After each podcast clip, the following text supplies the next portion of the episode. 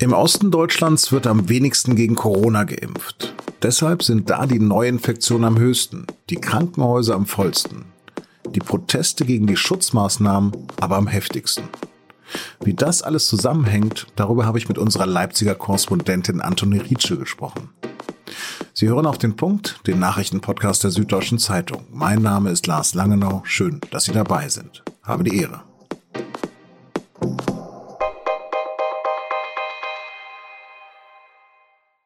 Sachsen hat die höchste Corona-Inzidenz in Deutschland. Covid-Patienten werden inzwischen in andere Bundesländer ausgeflogen. Trotzdem regt sich hier der größte Widerstand gegen die Bekämpfung der Pandemie. Eigentlich irre. Trotz der dramatischen Situation sind am Freitagabend rund 30 Personen mit Fackeln und Trommeln vor ein Haus in Grimma marschiert. Und zwar das der sächsischen Gesundheitsministerin Petra Köpping von der SPD. Für Stefan Kramer, den Präsidenten des thüringischen Verfassungsschutzes, geht es hier und anderswo Zitat, nur noch darum, einzuschüchtern und Angst zu verbreiten. Weiter sagte er gerade dem Redaktionsnetzwerk Deutschland, diese Menschen brauchen keine Kommunikation, sondern klare Ansagen. Schließlich versuchten sie längst nicht mehr nur Politikerinnen und Politiker einzuschüchtern, sondern auch Lehrkräfte, Ärztinnen und Wissenschaftler. Und die könne man ja nicht alle unter Polizeischutz stellen. Auch am Montagabend haben in Thüringen, Mecklenburg-Vorpommern und natürlich auch in Sachsen wie hier in Freiberg wieder hunderte Corona-Leugner, Impfgegner, Querdenker und Anhänger anderer Verschwörungsmythen illegal demonstriert. Oft angestiftet von der rechtsextremistischen Organisation Freie Sachsen. Meist unterstützt von der AfD und oft, zu oft, sind sogar Kinder dabei. Allein in Sachsen wurden mehr als 700 Ordnungswidrigkeitsverfahren und mehr als Dutzend Strafverfahren eingeleitet, wegen Beleidigung, Widerstandes gegen Beamte und wegen Verstößen gegen die Corona-Verordnung. Doch ob die das wirklich juckt? Die meisten Verfahren werden nur als Kavaliersdelikt abgearbeitet, wie Falschparken, kritisiert Verfassungsschützer Kramer. Er und andere aus dem Bereich der inneren Sicherheit waren vor einer weiteren Radikalisierung. Am späten Montagabend sagte Sachsens Innenminister Roland Wöller von der CDU in den ARD-Tagesthemen, was wir beobachten, ist ja ein gemischtes Klientel. Das sind Rechtsextremisten, es sind Reichsbürger, es sind Selbstverwalter dabei. Und denen gelingt es zunehmend, in die bürgerliche Mitte hinaus auszugreifen. Das heißt, die Corona-Proteste zu nutzen, um auch bürgerliches Klientel zu radikalisieren. Das sehen wir mit großer Sorge.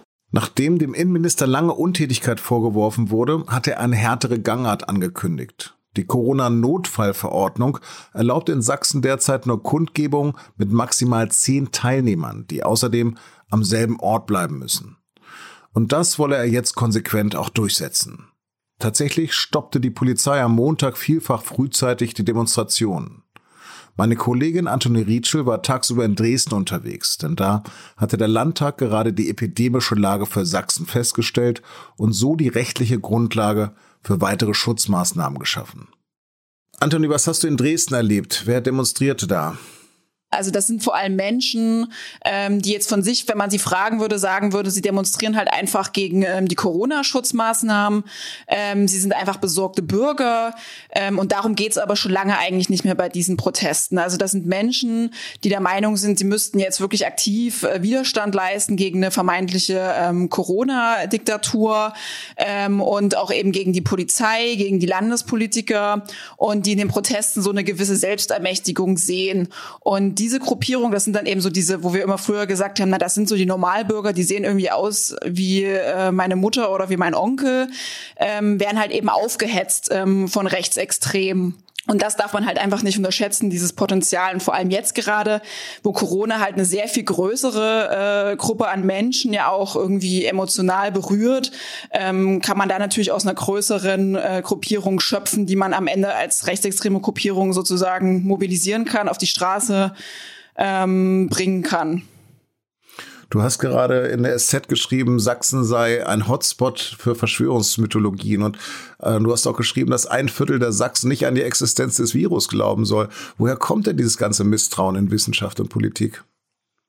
Das ist eben auch sehr, ja, es ist relativ fest verankert, eben auch gesellschaftspolitisch und eben von populistischen Parteien oder rechtsextremen Parteien wie die AfD sehr stark gepflegt worden. Eben dieses Misstrauen gegen die Politik, ähm, gegen die da oben.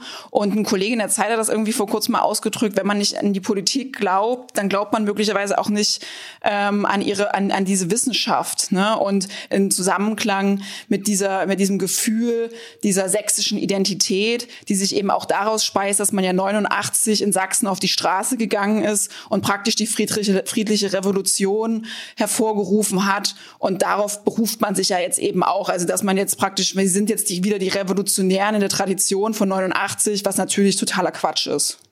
Aber gibt es denn einen Unterschied zu den Pegida-Demos vor ein paar Jahren?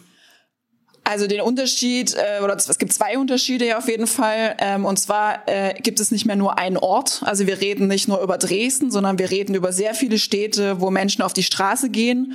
Und sie geben, gehen halt nicht mehr ganz klassisch äh, zu Kundgebungen. Also es wird nicht vorher angemeldet. Das erleben wir schon sehr lange. Äh, und äh, sie laufen halt einfach durch die Stadt, äh, durch die Städte und ähm, die Polizei muss dann immer so ein bisschen raten, wo jetzt möglicherweise Leute unterwegs sind. Ähm, was ein bisschen ähnlich ist, ist eben, dass wir erleben, dass diese Gruppierungen eben von Rechtsextremen teilweise unterwandert werden und sich diese Menschen eben auch radikalisieren. Ja, und wer hat dann den Fackelzug vor dem Haus der sächsischen Gesundheitsministerin organisiert? Das ist eben auch, glaube ich, ein Unterschied zu Pegida. Ähm, bei Pegida war ja relativ klar, wer das, äh, wer das Personal ist, dass da immer wieder Aufruf zu Kundgebung. Das ist jetzt bei den aktuellen Demonstrationen eben anders. Es gibt keine zentralen äh, Figuren, zumindest eben vor Ort, die sich zu erkennen geben. Derjenige, der das gefilmt hat, auf jeden Fall, ist einer aus Grimma selber, ähm, der da ein Tattoo-Studio hat und irgendwie schon länger äh, eben regelmäßig auf diesen, auf diesen spontan unangemeldeten Demonstrationen eben auch Livestreams schaltet und eben auch das, das Gefühl hat, offensichtlich ist es okay, ähm, vor dem Haus einer Ministerin aufzutauchen mit Fackeln und Trommeln und Trillerpfeifen. Was ist denn von der Mehrheit zu hören? Gibt es eigentlich auch Gegenproteste? Das ist ja so ein bisschen das Problem gerade in Sachsen, dass wir eben einen Teil-Lockdown haben, der ja Kundgebungen ähm, sehr eingeschränkt ermöglicht. Also man kann eigentlich nur gerade an einer Stelle demonstrieren mit zehn Leuten maximal. Das macht es natürlich für Leute, die sich an Regeln halten wollen, aber gleichzeitig Protest äußern möchten, ähm, sehr schwierig, weil sie ja sie bleiben halt zu Hause.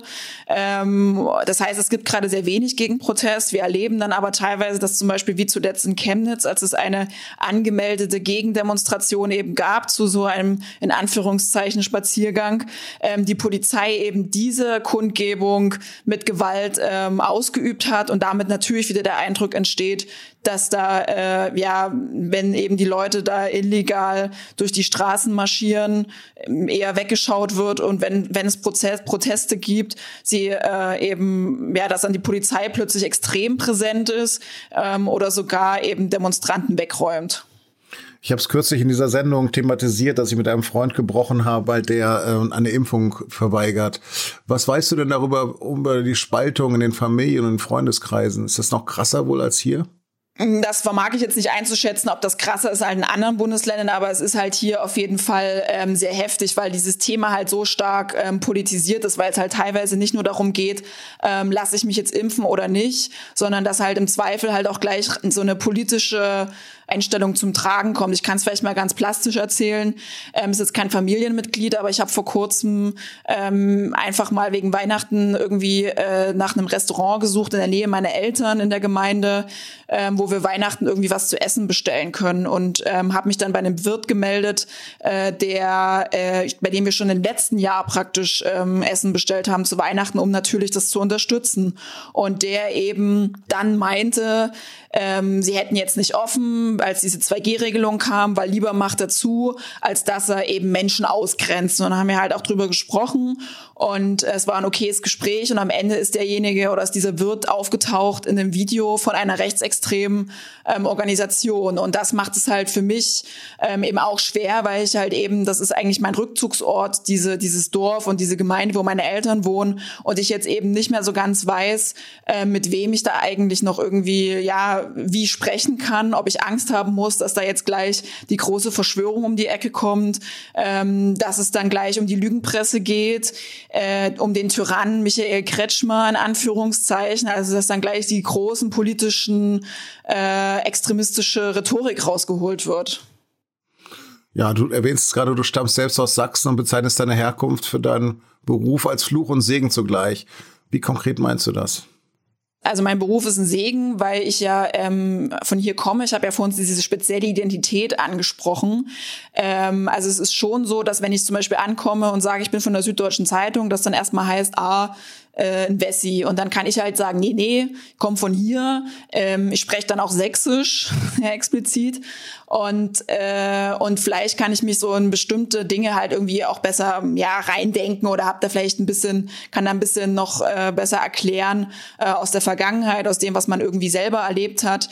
Ähm, und gleichzeitig ist es ein Fluch, dieser Beruf hier in Sachsen, ähm, weil alles, was ich eben erlebe und über das ich berichte, mich ja persönlich betrifft. Also zum Beispiel eben dieser Wirt, über den ich gerade gesprochen habe, der in der Gemeinde wohnt, wo meine Eltern wohnen und ich eben mich fragen muss, okay, wie kann ich mich in dem Dorf, in dem ich lebe, zum Beispiel auch in Zukunft noch bewegen, ähm, wenn ich nicht weiß, ob die Leute jetzt glauben, ich bin halt von der Lügenpresse oder so. Ne? Bisher konnte man das ganz gut überbrücken, dass man halt, dass ich gesagt habe, keine Ahnung, da kam mal ein dummer Spruch, dann habe ich halt einen dummen Spruch zurückgemacht, aber es geht halt mittlerweile weit über dumme Sprüche hinaus. Also es geht halt wirklich über eine Radikalisierung hinaus und über eine Rhetorik, die ich halt einfach nicht mehr akzeptieren kann. Das trifft mich halt schon persönlich und ich muss davon irgendwie einen Weg finden, ähm, mich davon auch zu distanzieren. Anthony, es hört sich alles furchtbar anstrengend an. Hab vielen Dank für das Gespräch. Ja, bitteschön.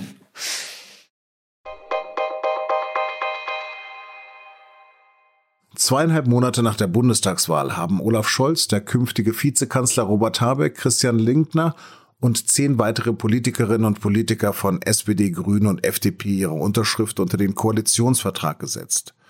Der künftige Kanzler sagte, wenn die gute Zusammenarbeit, die während der Zeit der Bildung der Regierung schon geklappt hat, dann auch weiter klappt, dann wird das eine sehr, sehr gute Zeit für die Aufgaben, die vor uns liegen in den beginnenden 20er Jahren.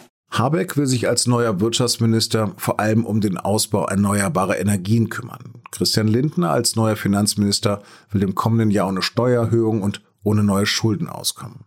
Jetzt beginnt die Zeit der Tat. Wir haben gesagt, wir wollen mehr Fortschritt wagen. Ab dieser Woche wollen wir am Fortschritt arbeiten.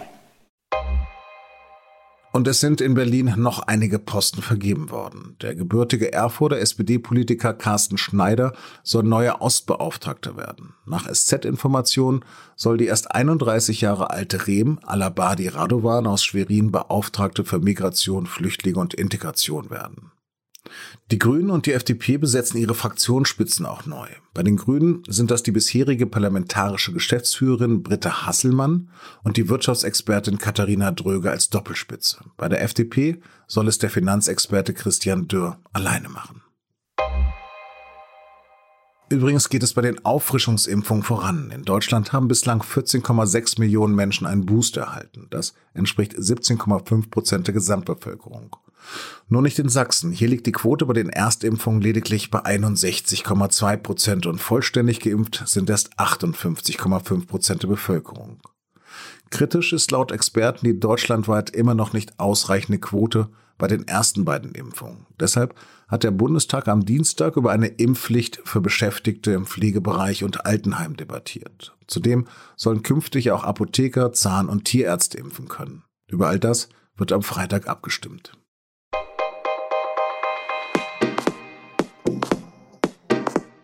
Scholz Beginn ist zugleich das Ende der Regierungszeit von Angela Merkel.